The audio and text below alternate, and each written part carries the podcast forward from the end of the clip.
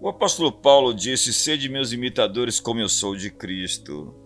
Aristóteles disse: A crítica é algo que você evita com facilidade. É só não fazer nada, não falar nada e não ser nada. Líderes sabem que o preço do sucesso é ser alvo de críticas.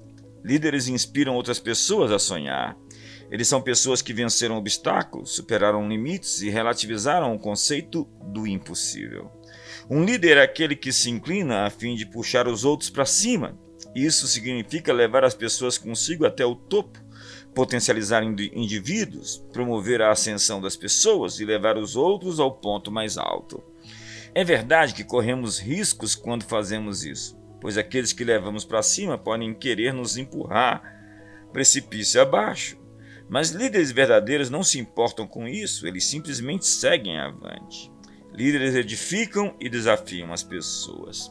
Quando David Livingstone, o famoso missionário, recebeu da sua agência missionária uma carta dizendo: Você já encontrou um bom caminho para chegar até onde você está?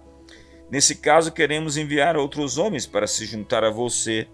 Imediatamente, Livingstone respondeu: Só quero homens que venham, ainda que não haja um caminho para chegar onde estou.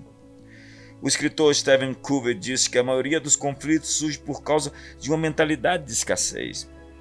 Líderes sabem potencializar recursos e multiplicar talentos. Eles enxergam oportunidades em todo lugar. Eles veem o que ninguém está vendo. O povo estava preso no Egito até a chegada de um libertador, alguém com uma visão, um outro olhar, uma outra perspectiva. A pergunta é: você tem sido um bom líder?